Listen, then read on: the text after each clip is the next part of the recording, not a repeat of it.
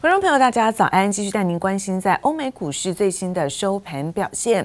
美国企业在第四季的财报季开跑，而金融业普遍找出亮眼的成绩，但是经济数据表现不佳。美国在上周处理失业金的人数超乎预期，凸显了疫情卷土重来而造成的冲击。因此，美国股市主要指数走跌，而道琼一度是下跌超过了三百点，波尾盘跌幅收敛，下跌了一百七十七点，跌幅部分呢是百分之零点五七。科技股纳斯达克下跌了一百一十四点，跌幅部分是百分之零点八七。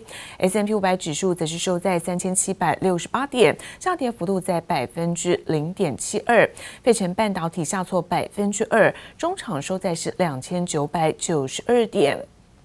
而在欧洲的相关消息，看到是法国在去年十二月份通膨表现符合预期，但是在德国跟法国因疫情之下可能在扩大封锁措施，因此拖累在欧股主要指数尾盘下挫，而中场德法股市跌幅都超过百分之一，德国下跌了百分之一点四四作收，而法国跌幅则在百分之一点二二。This is the reported numbers this morning. The banks.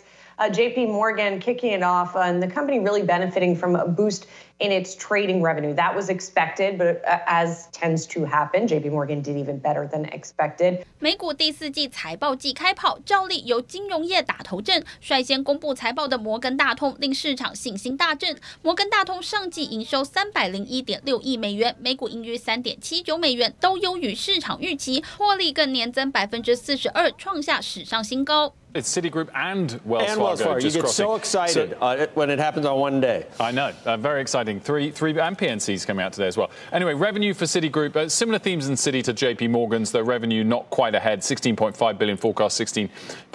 EPS well ahead. 208 uh, forecast, 134.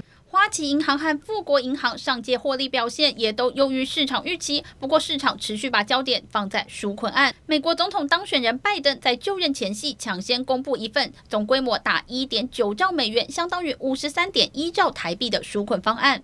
We will finish the job of getting a total of two thousand dollars. The six hundred dollars already appropriated is simply not enough. That means that eighteen million Americans currently relying on unemployment benefits. While they look for work, can count on these checks continuing to be there. Plus, there will be a $400 per week supplement.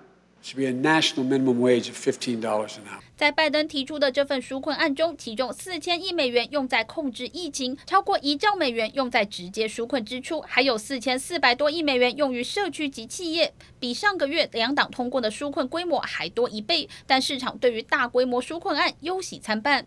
Big giant number might lead to a pull forward in some of the tax increases that uh, then candidate Joe Biden put forward. This is how Wall Street's starting to connect some of the dots. And uh, of course, it's great. You have to get the spending out there, but this is how Wall Street may start to crunch these numbers. Uh, higher taxes, perhaps you don't get that much of a boost to GDP because of a plan like this. 有对冲基金警告，拜登上台后如果继续推出大规模纾困，很可能引发通膨走高，甚至引爆史诗级的股市泡沫。市场更应该审慎面对。记者王新文、赖婉君综合报道。而美国首府华盛顿为了避免所有安全的隐忧，那么宣布在总统就职典礼之前要封城一周。现任总统川普团队也正着手在打包搬家。那么川普临去秋波，继新增了在中国企业的黑名单之后，再对于在越南寄出了三零一条款调查，不过并没有定定在关税的罚则。等同预估呢，这个空间呢交付给拜登政府再做处理。街上空无一人，只剩国民兵在华府大街上穿梭，气氛诡谲肃杀。能用栅栏阻绝的，能封的，全都钉得死死的。白宫越来越像战区堡垒，连华府市长都说情非得已，但只怕变成新常态。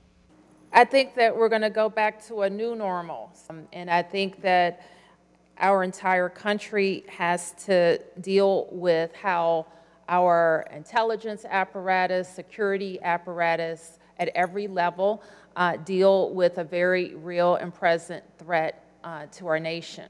镜头另一边则看到白宫后门打包作业正在进行，白宫贸易顾问纳瓦罗就被拍到拿走生涯代表作、出席川习会的照片回家当纪念，也联手贸易代表莱特海泽成功怂恿川普总统临去秋波，加码对越南祭出三零一条款调查，这是给越南贴上汇率操纵国标签后最新大动作，恐怕将因此打击到选择从中国出走的企业。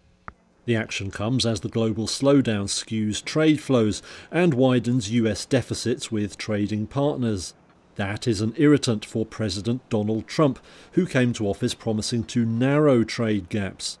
So urgent was the matter. They're now working on the taking this to trial, and when they, you'll be the first to know. 关于何时把弹劾送交参议院审议，国会议长佩洛西语带闪烁，令人摸不着头绪。也传出共和党人正苦恼，到底该不该断了川普回国大选之路。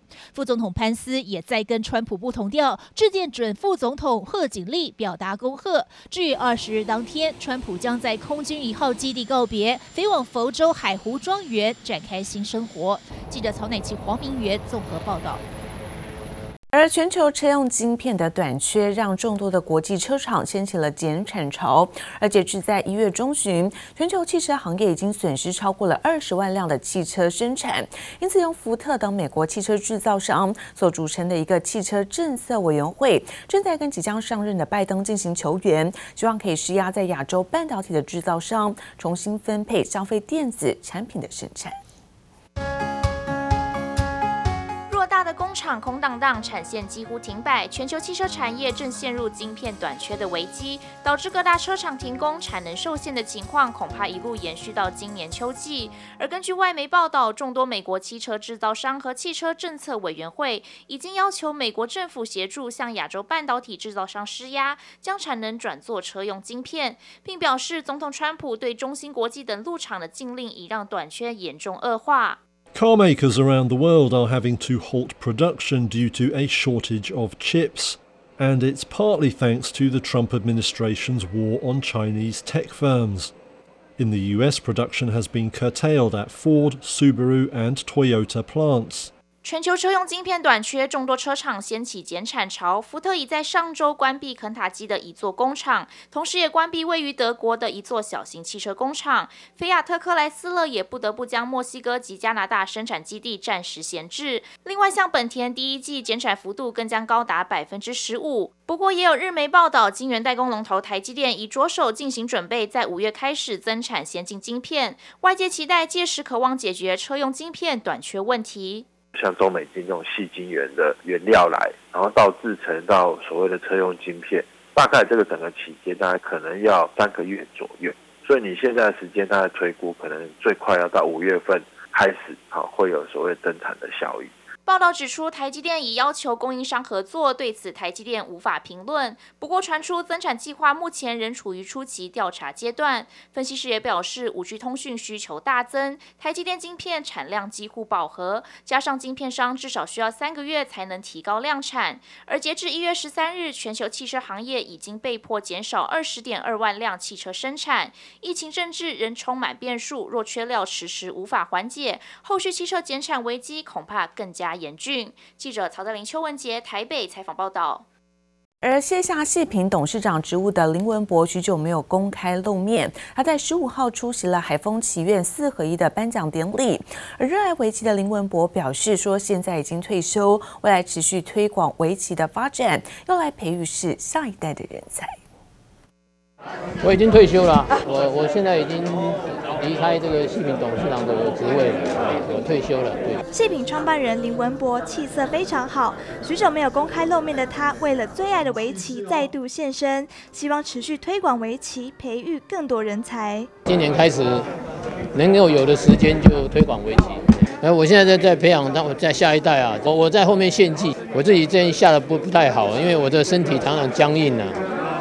这个这个下起来这个不不容易下，呃，这棋力很退步。林文博除了是业余八段，过去更有半导体景气风向嘴封号。近期半导体产业欣欣向荣，林文博却有些忧心。浪潮多大，这个很难预测的。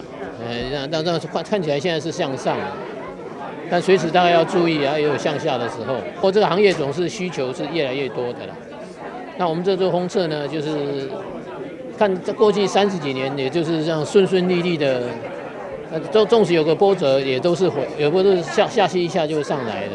林文博观察封测浪潮，表示过去三十六年来年年稳健成长，展望未来也没有太大问题。林文博目前还是日月光控股董事和细品董事，作为细品和日月光沟通的桥梁。日月光控股旗下日月光半导体和细品还是会继续独立经营。林文博也直呼，退休之后压力大大减轻，现在很努力复健运动，像是伸展、肌耐力训练等等，专心顾健康，展开人生。下个阶段，记者刘志柔、连世修台北采访报道。